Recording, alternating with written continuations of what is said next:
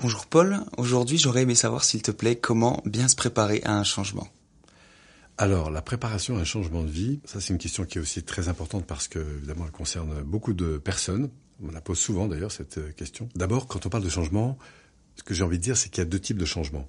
Il y a ce qu'on appelle des gros changements et puis des changements euh, ce que j'appelle des micro-changements. Alors qu'est-ce qu'un gros changement? C'est en général ce qu'on appelle changer, c'est-à-dire que je vais euh, changer de travail, je vais changer de relation affective, sociale ou autre, je vais changer de lieu de vie, je vais avoir des comme ça des gros changements. Et ce que j'appelle aussi des ruptures de continuité. Et puis les micro-changements, c'est au fond le changement que je vais instaurer dans ma relation à l'environnement dans lequel je suis. Par exemple, bah, je vais pas changer de couple, mais je vais changer ma relation que j'ai dans mon couple, je vais changer ma relation que j'ai dans mon travail, que je vais changer ma relation à l'égard de l'environnement auquel je suis. Quand on prépare un changement, moi j'aime dire que toutes les situations que nous vivons à l'instant présent sont justes et que probablement elles sont aussi l'occasion de nous enseigner des choses. Je repense à cette personne qui avait envie de changer de job parce qu'elle était plus nourrie par les relations qu'elle y vivait. Et la vraie question pour moi, ça a été d'abord de lui dire, tu sais, avant de vouloir changer d'environnement, moi ce que je t'invite, c'est à voir comment toi tu peux changer ta relation à l'environnement immédiat. Parce qu'il est probable Peut-être que les gens autour de toi sont pas forcément très stimulants à ce moment, mais si tu arrives toi à modifier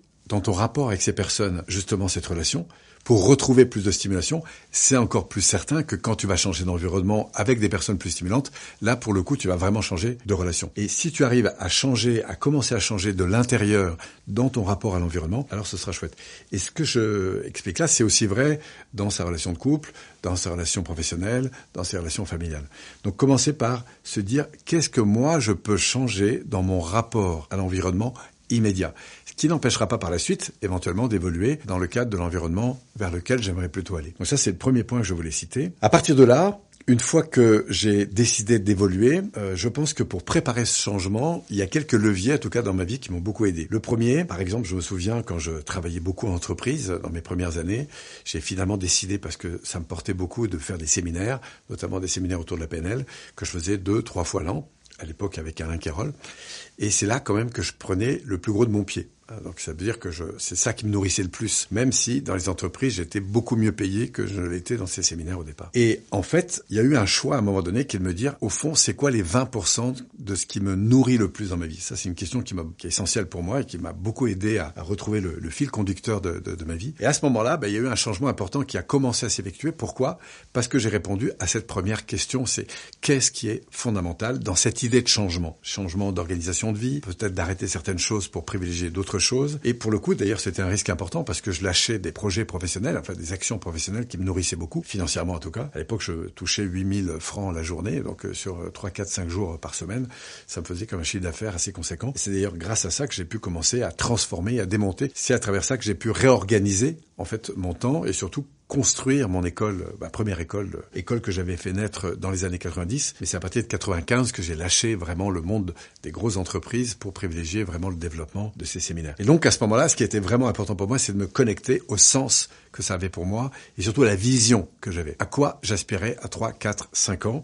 En l'occurrence, je voulais démultiplier le nombre de clients et je l'avais par euh, la diversité des gens qui venaient à nous. La deuxième chose, c'est que je voulais nourrir cette qualité de présence que j'avais avec les personnes, les échanges qu'on avait. Enfin, pour moi, c'était d'une toute autre nature que ce que je vivais dans les entreprises. Voilà. Et puis il y avait cette collaboration aussi avec Alain Carole à l'époque qui m'animait énormément, parce qu'au-delà d'être euh, un ami, c'était quelqu'un qui m'a beaucoup euh, inspiré. Et du coup, bah, j'ai eu cette chance d'aller chercher cette source d'inspiration.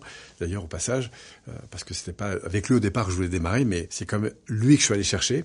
Au départ, je voulais vraiment prendre la personne qui pour moi était la plus élevée dans le domaine. Et c'est comme ça qu'avec Alain Carole, j'ai décidé ça m'a coûté évidemment beaucoup plus cher au départ, mais euh, d'avoir euh, la personne qui m'a inspiré le plus là-dedans.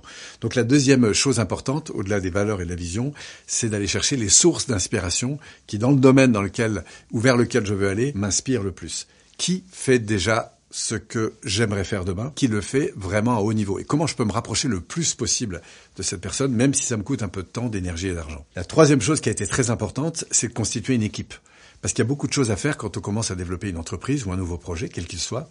Et là, de s'appuyer sur des personnes, des experts qui ont des compétences que moi j'ai pas, qui ont des connaissances que moi j'ai pas, qui ont des ressources que moi j'ai pas. Voilà. Et il y a aussi des, vraiment des personnes qui sont tout contentes, en fait, de m'aider sur les terrains sur lesquels je suis pas bon. Que ce soit du marketing, que ce soit de la gestion, que ce soit de la publicité, que ce soit de la constitution de, documents graphiques, que ce soit la, la, la fabrication de vidéos, etc. Donc, il faut y aller, oser jouer euh, sa partie, c'est-à-dire donner ce qu'on a envie de donner, et puis trouver les personnes qui vont m'aider à progresser dans cette notion de don. Voilà, donc je dirais euh, trouver les bonnes personnes qui vont m'aider à grandir dans mon geste, grandir dans l'expression de ce que j'ai envie de, de, faire. Donc si j'ai envie de faire des conférences, bah, je fais des conférences, même si c'est des petites conférences.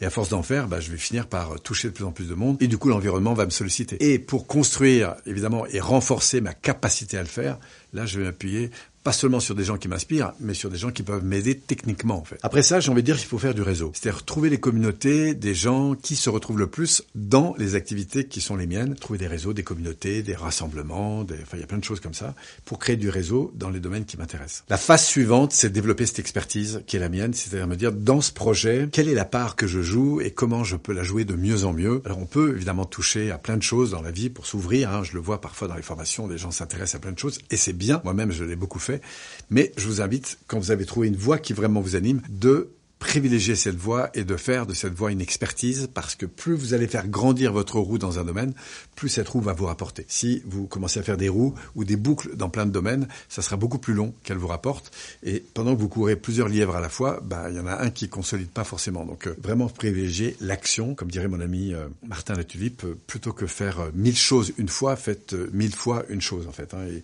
vous allez voir que le retour sur investissement est beaucoup plus important. Donc ça, c'est ce que j'appelle l'expertise. Et puis enfin, derrière ça, euh, développer les outils, les technologies dont j'ai besoin pour évidemment consolider mon projet. Donc c'est grâce aux personnes qui m'entourent que je vais trouver cette technologie. Et si cette technologie est importante, de pas lésiner sur cette technologie parce qu'elle peut faire une vraie différence. Je pense souvent à Richard Branson, euh, comme ça, qui raconte cette histoire dans ses débuts, de cette affaire de huit pistes qu'ils avaient achetées euh, avec leurs potes pour enregistrer des, des futurs artistes, et qui au moment de démarrer revendent le dernier appareil qu'ils avaient acheté pour aller chercher euh, celui, vraiment le tout dernier en termes de techno. Au début, ses, ses copains lui disaient non, non, c'est pas possible, on va démarrer déjà avec ça. Il a dit non, non, on va le revendre. Donc, se retourner bosser pour aller s'acheter en fait la dernière euh, technologie parce que c'était une technologie évidemment très importante dans le cadre du service qu'ils voulaient rendre. Et le fait d'avoir cette différence de technologie, ils ont récupéré un artiste qui est venu chez eux, en l'occurrence c'était Mike Offield je crois, et qui a du coup fait exploser leur business. Donc ça c'est très important cette différence technologique. Et puis le dernier point que je dirais pour finir, c'est euh, avoir le, le culot, avoir le toupet, d'oser en fait exister à travers son projet, d'oser ouvrir les portes, d'oser solliciter des personnes, et toujours d'être dans cette dynamique que le monde est là pour finalement répondre à mes besoins et d'entrer dans une relation euh, aux personnes que je rencontre, aux situations qui se présentent, un peu comme si le monde allait nourrir mon projet parce que je, m'autorisais en fait à faire des demandes et à exister à travers euh, cette expression de mes, mes besoins, mes attentes, mes envies, ce que je mettrais dans le culot. Et je trouve que c'est la petite note euh, dernière, mais qui, qui, est vraiment très très importante, cette, cette notion d'oser, d'oser prendre sa place, d'oser faire des demandes.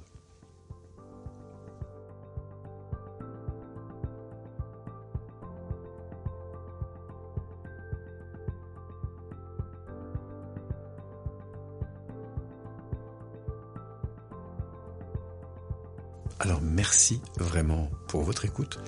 Et si vous sentez ou si tu sens que ça pourrait euh, t'aider à aller un petit peu plus loin, que les thématiques concernant les valeurs, la vision, la mise en action, l'énergie, la communication t'intéressent, eh bien je te propose de cliquer sur le lien ci-dessous pour aller un petit peu plus loin avec moi.